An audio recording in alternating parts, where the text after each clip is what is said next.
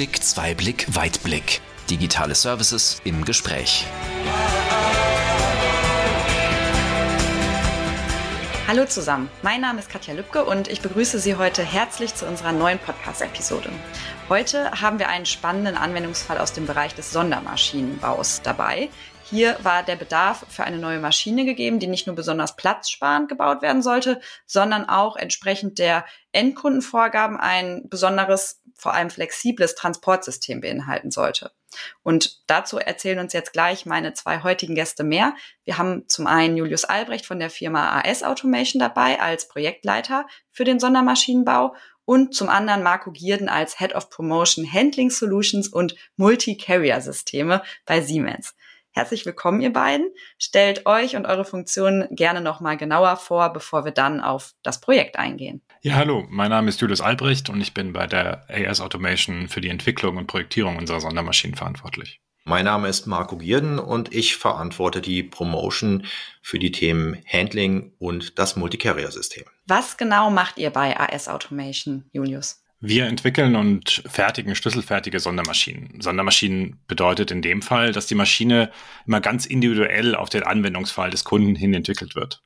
Unsere Kunden kommen immer dann zu uns, wenn sie feststellen, dass es die Maschine, die sie brauchen, gar nicht von der Stange gibt. Wir haben uns in dem Bereich Montage und Verpackungsanlagen spezialisiert. Da geht es meistens darum, aus ganz vielen Einzelteilen ein fertiges Produkt aufzubauen.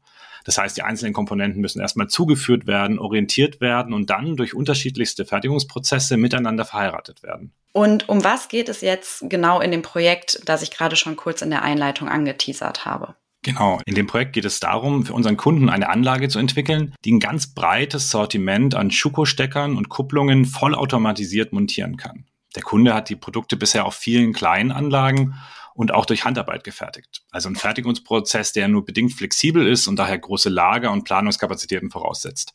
In Zukunft soll das komplette Produktsortiment des Kunden in kleinen Losen auf zwei Anlagen hergestellt werden. Dafür haben wir zwei Montageanlagen entwickelt, die in der Lage sind, einmal den Stecker und auch die Kupplung im Zwei-Sekunden-Takt zu produzieren. Herzstück dieser Anlage ist das Multi-Carrier-System von Siemens und Festo dass es uns ermöglicht, die Produkte in unseren Anlagen hochdynamisch und präzise zu bewegen. Wie funktioniert denn so ein Multi-Carrier-System? Was ist das genau? Wozu wird das dann jetzt auch in der Anlage ganz konkret gebraucht?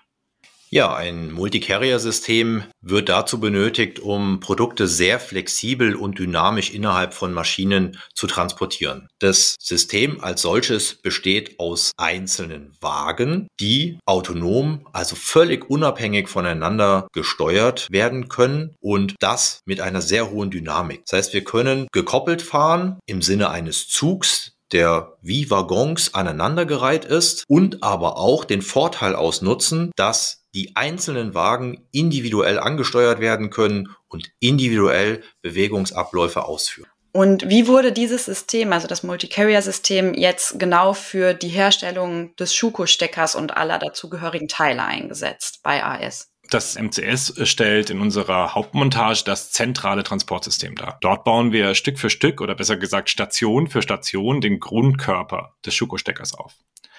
Wir setzen das MCS hier in der sogenannten Ovalläufer-Konfiguration ein. Das kann man sich ein bisschen vorstellen wie eine Achterbahn in Form einer liegenden Null.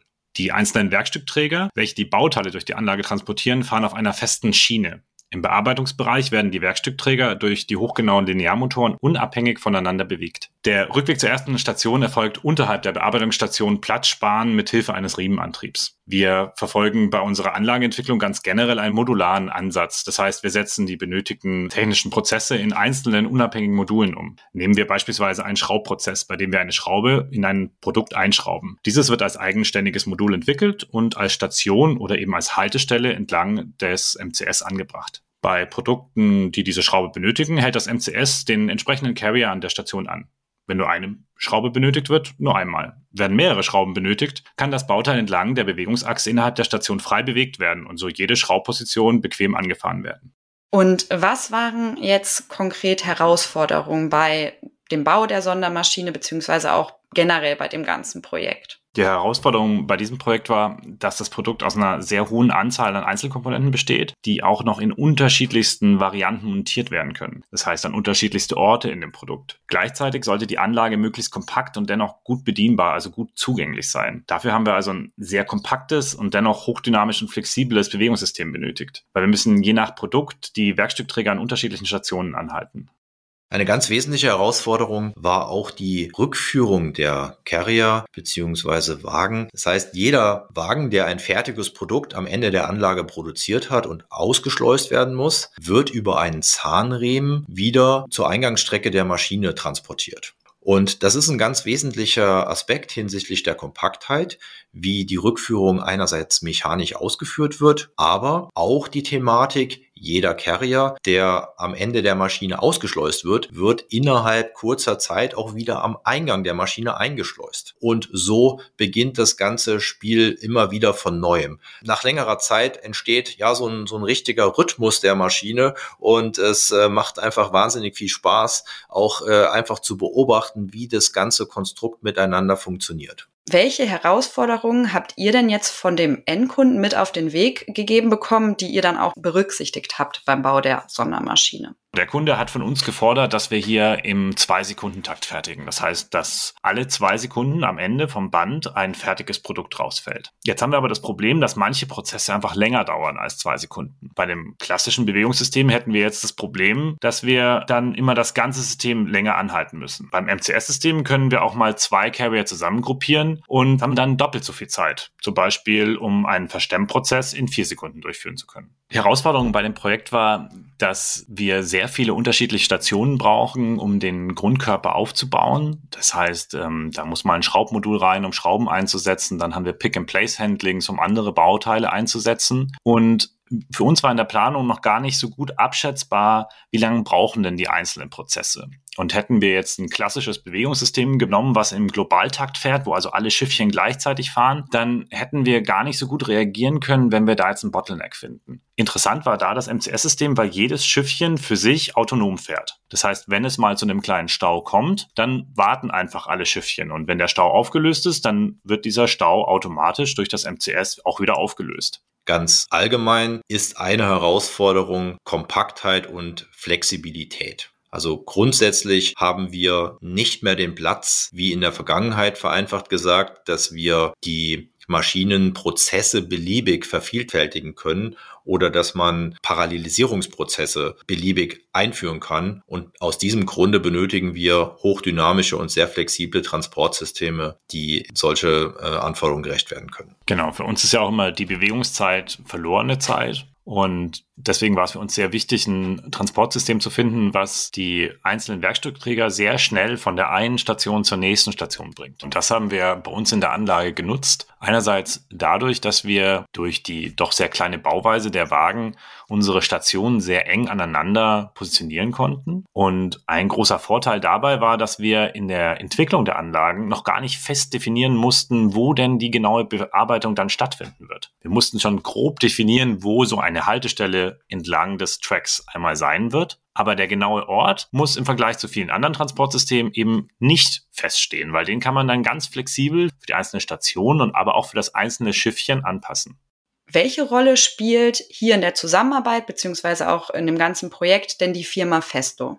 Das Multicarrier-System ist ein Kooperationsprojekt äh, von Festo und Siemens und das aus gutem Grunde. Denn Festo ist der Spezialist, wenn es um die mechanischen Anteile geht des Systems, also ganz konkret die Motorintegration, die Motormagnetplatte und auch den dazugehörigen Geber, also die Rückmeldung, wo befindet sich mein Carrier auf der Strecke. Und wir als Siemens sind der Spezialist für die Regelung, für die Leistungsteilansteuerung auf Basis Dynamics und wir regeln die Bewegungsabläufe und kombinieren diese auf Basis Simatic mit äh, unseren Standardprogrammiersprachen.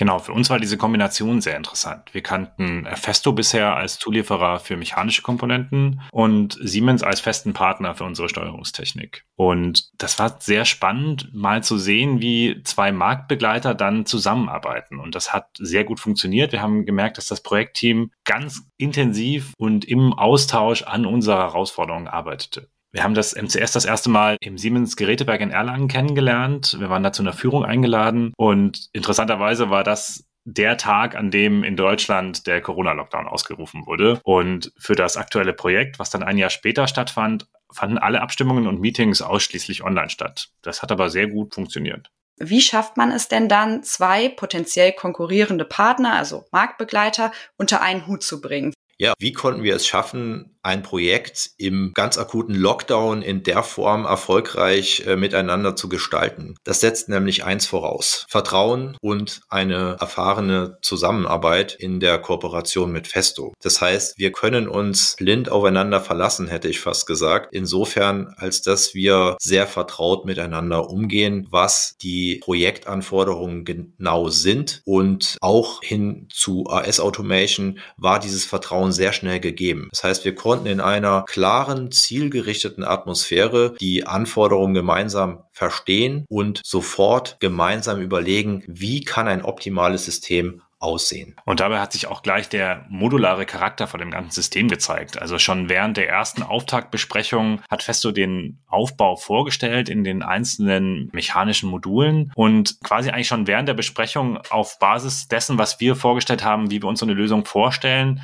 das schon mal digital aufgebaut. Und auch zeigte Siemens gleich live eine erste Taktzeitsimulation, basierend damals auf unserer wirklich noch sehr groben Vorgaben zum Anlagenaufbau.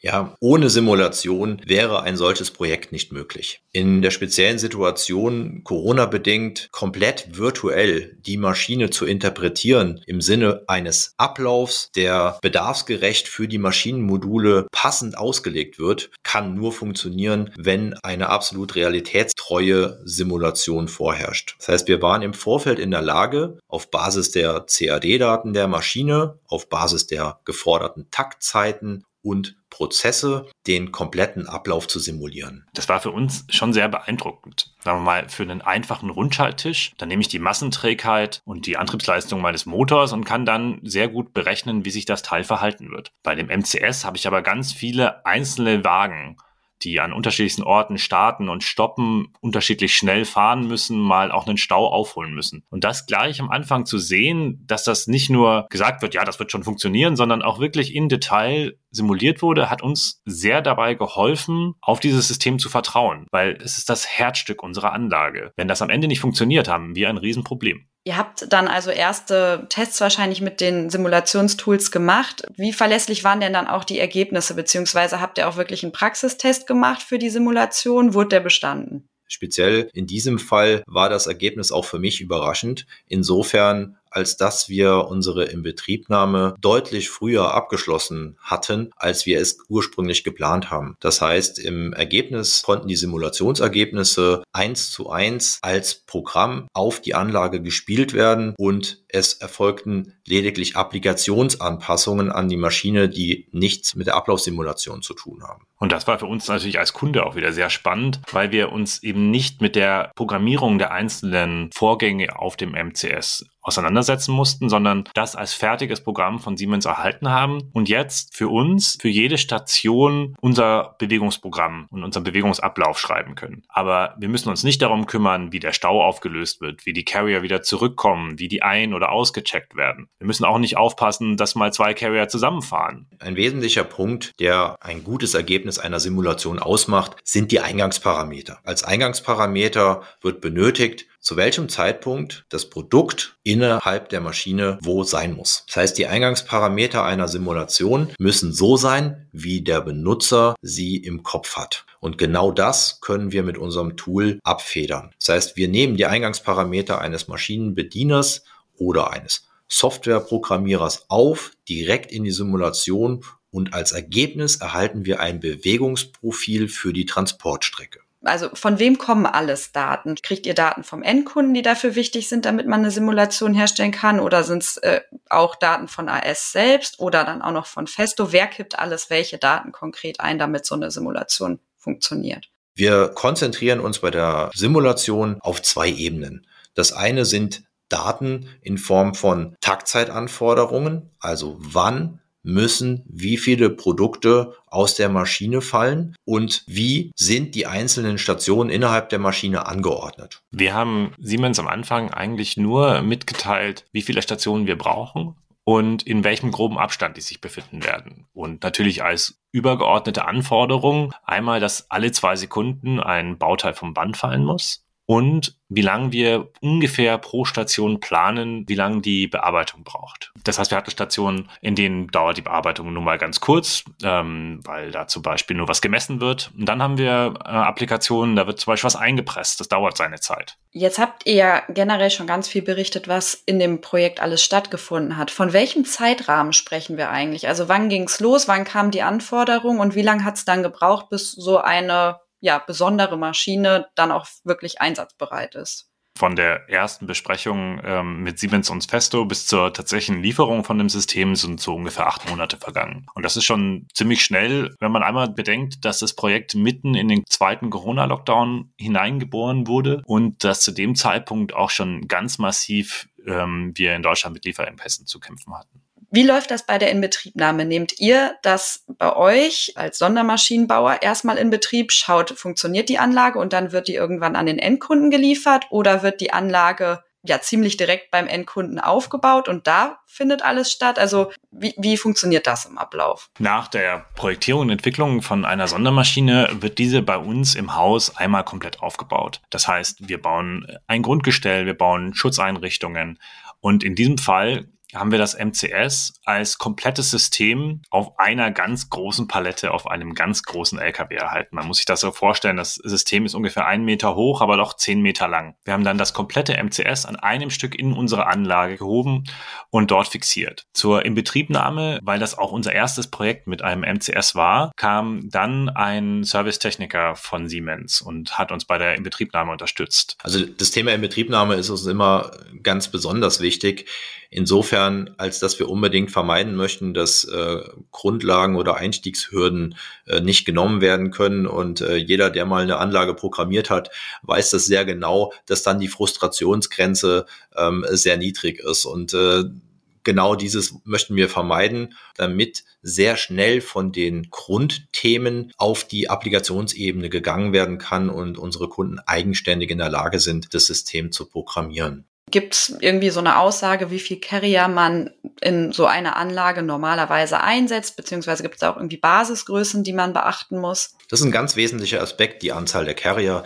Denn jeder Carrier, inklusive vor allem dem Aufbau des Carriers, also beispielsweise Greiferelemente oder ähm, Anordnung zu Fixierung eines Produktes sind sehr, sehr kostenintensiv. Wir sprechen hier durchaus von Carrierkosten bis zu 2000 Euro ungefähr, inklusive dem Aufbau. Das heißt, der Grundaufbau des Carriers ist recht kostengünstig, aber die Aufbauten auf dem Carrier, die sind sehr, sehr kostenintensiv. Und deswegen gilt es unbedingt, so wenig Carrier wie irgend möglich im Umlauf zu haben. Es hat auch noch einen anderen Aspekt, nämlich den Service-Aspekt. Jeder Carrier muss im Laufe der Betriebszeit irgendwann gewartet werden und das sind natürlich auch Folgekosten, die mit jedem Carrier im Laufe der Betriebszeit verbunden sind. Deswegen ist es ein ganz wesentlicher Punkt, wie die Anzahl der Carrier innerhalb einer Maschine ausgelegt wird.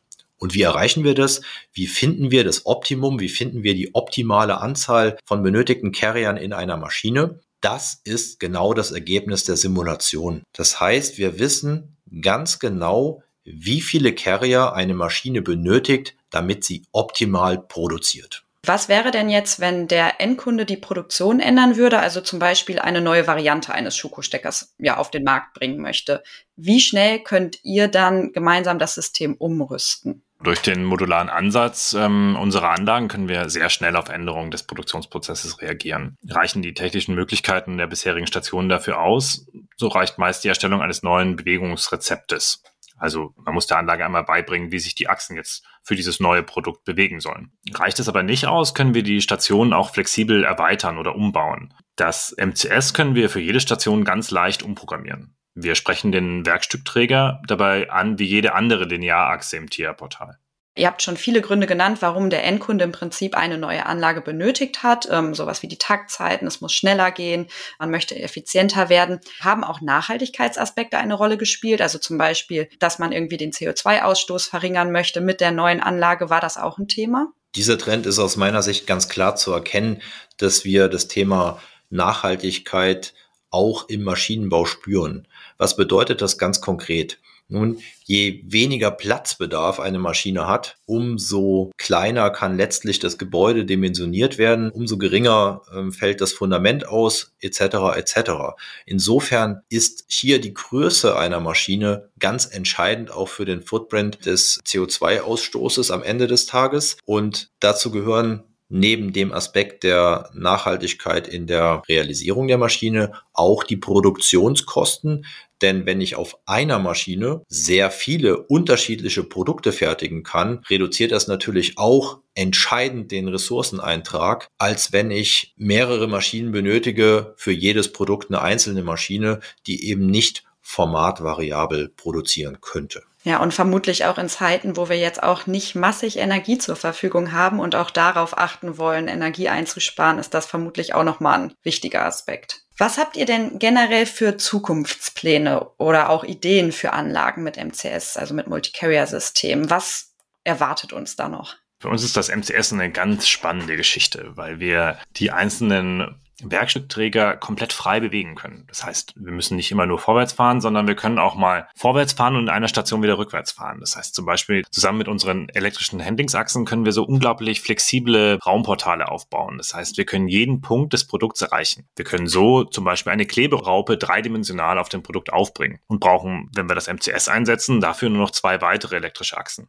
Ja, wenn man vielleicht so den Maschinenbau der Zukunft denkt, dann sind das ja mehrere Herausforderungen. Wir haben einerseits das Thema Fachkräftemangel, was in aller Munde ist. Wie gehen wir damit um? Wie können wir Applikationen in Zukunft überhaupt programmieren? Anders gesagt, können wir es uns leisten, dass wir zu jeder Maschine Wochen oder Monate lang einen Programmierer an die Seite setzen? Auf der anderen Seite haben wir die Herausforderung des Ressourceneintrags. Das heißt, wir müssen darauf achten, dass die Maschine möglichst lange am Leben bleiben kann und möglichst lange Produkte fertigen kann. Und dazu ist eben eine sehr hohe Variabilität erforderlich. Um diesen beiden Zukunftsherausforderungen im Maschinenbau gerecht zu werden, bedarf es Flexibilität und es bedarf Einfachheit. Das heißt, die Software muss deutlich von der Komplexität reduziert werden und das bekommen wir aus der Simulation. Das heißt, wir, wir haben heute die Möglichkeit, komplette Maschinenabbilder in der virtuellen Welt zu gestalten und die Ergebnisse direkt zu nutzen, damit der Programmieraufwand der Maschine deutlich reduziert wird